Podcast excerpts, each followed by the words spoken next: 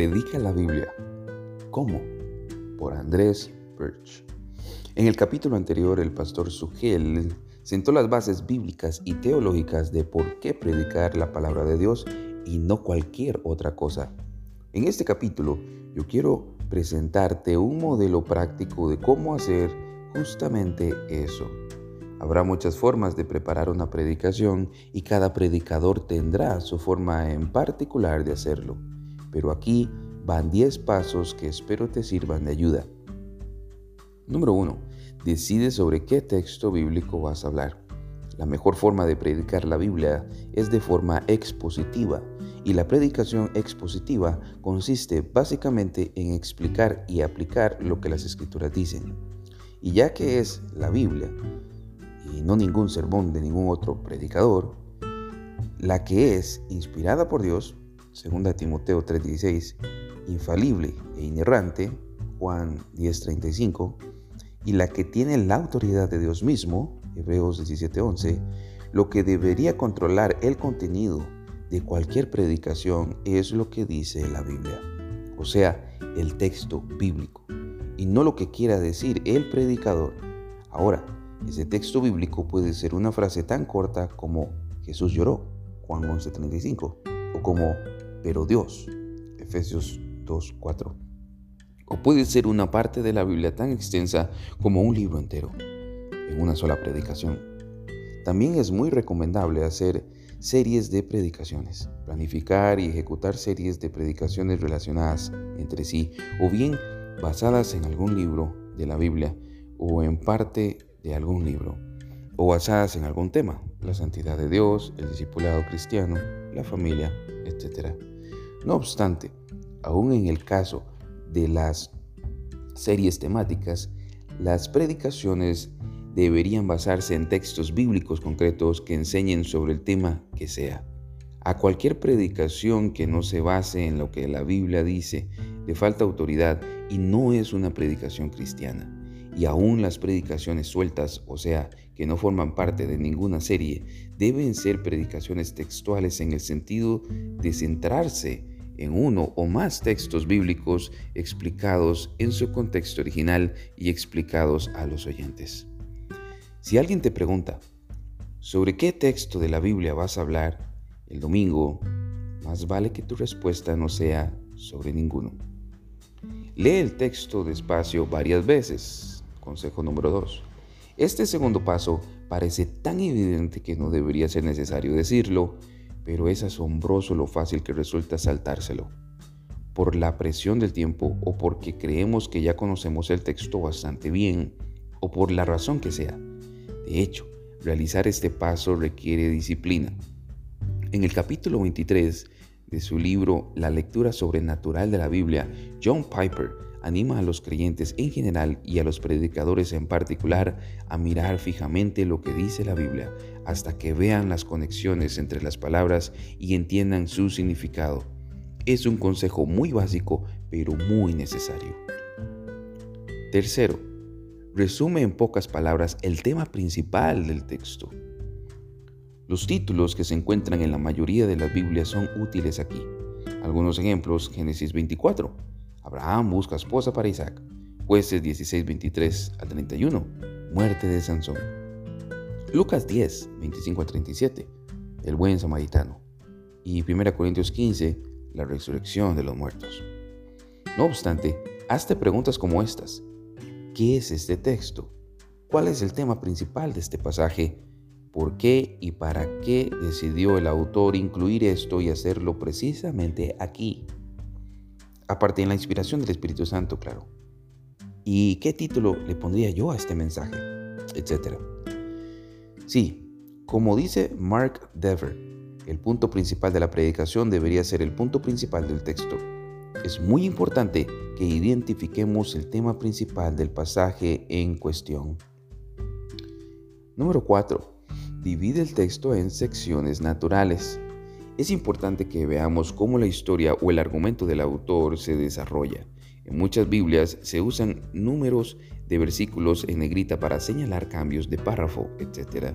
Volviendo al ejemplo de Génesis 24, los siguientes números de versículos están en negrita, 10, 15, 22, 29, 32 y 62, dividiendo la historia en siete secciones naturales, incluyendo la primera sección del 1 al 9. También ayuda a ver el texto como una pequeña obra de teatro, dividida en escenas que marcan el desarrollo de la historia o el argumento. Intenta identificar las diferentes escenas, cuál es la primera escena y la segunda. Y así sucesivamente. Muchas veces son los personajes que intervienen los que marcan las transiciones entre las escenas. Número 5. Resume en pocas palabras el mensaje para nosotros. Es muy importante entender la diferencia entre el tema principal del texto o pasaje y el tema principal de la predicación. Básicamente se trata de la diferencia entre la explicación del texto y su aplicación a los oyentes. El predicador es mucho más que solo una especie de cuentacuentos. Es un mensajero de Dios. Pensando en los ejemplos antes mencionados, en el punto 3, resumir Génesis 24, la muerte de Sansón, la parábola del buen samaritano o la enseñanza de Pablo sobre la resurrección de los muertos no agota el trabajo del predicador, solo lo inicia. La pregunta del millón es, ¿cuál es el mensaje del Señor para nosotros? O sea, para el predicador y sus ovejas. En Génesis 24, o en la muerte de Sansón, etc., no se puede subrayar demasiado el hecho de que en cualquier predicación la aplicación no es solo una cosa más que hay que hacer. La aplicación es lo principal, la esencia y el objetivo de la predicación. La aplicación es el mensaje del Señor para ese día, para ese lugar y para esas personas. Y en un sentido, la explicación del texto no es más que el camino por el cual se va al destino. Si no sabemos cuál es el mensaje que el Señor nos ha dado para nosotros mismos y para nuestros oyentes, más vale que no nos atrevamos a predicar. Apunta una lista de posibles aplicaciones concretas. Ese es el consejo 6. Aparte de los dos grandes males de 1. Una aplicación totalmente desconectada del texto bíblico y 2. Una aplicación reducida a un par de exhortaciones al final de la predicación por lo tanto, hermanos, a ver si somos capaces de hacerlo un poquito mejor. La mayor parte de la aplicación que se oye en muchas iglesias es demasiado general y muy repetitiva. Hay que concretar más. ¿Cómo? 1. Piensa en la gran variedad de personas que esperas ayudar en tu predicación. 2. No te quedes en lo general, dedica tiempo a pensar aplicaciones concretas. Y 3. Resáltales a los oyentes lo que el texto dice que tenemos que hacer y muéstrales cómo la gracia de Dios nos capacita para hacerlo con obediencia y fe. Consejo número 7. Piensa en una buena estructura para el mensaje. Cuando hablamos de la estructura de una predicación, nos referimos a la forma o la presentación del mensaje. No es lo fundamental, pero sí tiene su importancia por cuanto una estructura clara facilita que los oyentes puedan saber en todo momento hacia dónde se dirigen, por dónde van y dónde están. Los tres elementos básicos de una predicación son 1. La introducción. 2. El cuerpo del mensaje. 3. La conclusión. Y la forma más fácil de presentar el cuerpo de la predicación es a través de una serie de puntos principales. A continuación ofrezco algunas pautas que se deben tener en cuenta a la hora de trabajar la estructura de una predicación. Iré de lo más importante a, lo no tan importante. A. Los puntos principales deberían reflejar el tema principal del texto. Ejemplo de Juan 3:16. Tema principal, lo grande que es el amor de Dios. Puntos principales. Se ve en su objeto, el mundo. Se ve en su regalo, el Hijo se ve en su propósito, la salvación. B. Los puntos principales pueden reflejar la división natural del texto o pasaje. Ejemplo, la parábola del sembrador. Puntos principales. La semilla que cayó junto al camino. La semilla que cayó junto que cayó en pedregales, la semilla que cayó entre espinos y la semilla que cayó en buena tierra. C. Los puntos principales pueden ser las principales lecciones del texto. Ejemplo, Edras 7:10. Puntos principales. Estudiemos la palabra, vivamos la palabra, comuniquemos la palabra. Los puntos principales pueden ser puntos de explicación o de aplicación. E. Los puntos principales deberían ser lo más claros, concisos y memorables posible. Y F. Los puntos principales deberían ser paralelos entre ellos en cuanto a su forma. Consejo número 8. Piensa en algunas ilustraciones útiles. Las ilustraciones que se emplean en las predicaciones son como ventanas que permiten que entre más luz. No son lo más importante y a veces se usan mal, pero pueden resultar muy útiles para facilitar que los oyentes entiendan lo que está diciendo, sobre todo cuando se trate de un punto o concepto difícil o abstracto. La Biblia misma usa ilustraciones y el maestro de ellas por excelencia fue el mismo Señor Jesucristo. Hay bastantes fuentes de ilustraciones, entre ellas la Biblia misma, la historia, la actualidad, la vida cotidiana o nuestra experiencia. Consejo 9. Escribe la conclusión del mensaje.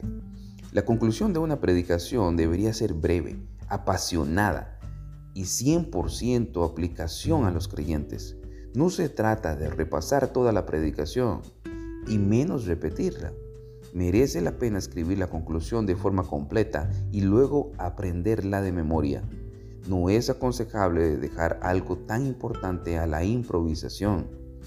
Es bueno que el predicador tenga en cuenta estas tres preguntas. Uno, ¿qué quieres que entiendan?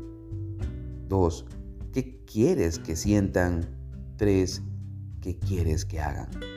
Si los predicadores siempre se hacen esas tres preguntas, el nivel de la predicación sería mucho mejor. Consejo número 10. Escribe la introducción del mensaje. Aunque parezca antinatural, la introducción es lo último que se prepara.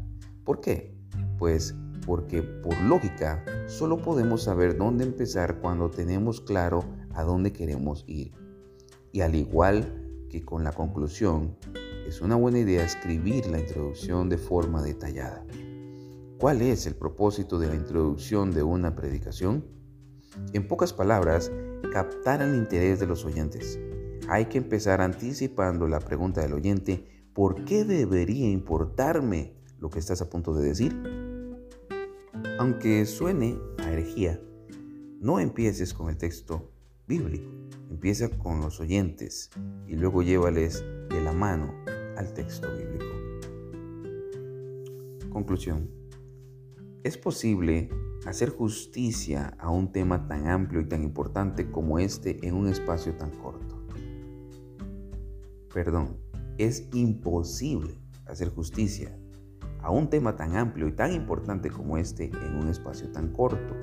Y espero que tengas muy claro que a pesar de los 10 pasos aquí expuestos, no pretendo transmitir la idea de que preparar una buena predicación sea algo fácil. Que un solo seguir estos 10 pasos, que con solo seguir estos 10 pasos y como si fuera por arte de magia te saldrá un buen sermón, no es así. Tras 40 años intentando predicar, mi conclusión es que predicar un buen sermón es una de las cosas más difíciles que hay en la vida.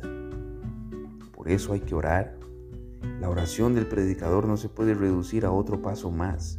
Hay que orar antes de empezar a preparar el sermón, durante todo el proceso de, preparación, después de terminar el proceso, a la hora de entregar el mensaje y también después.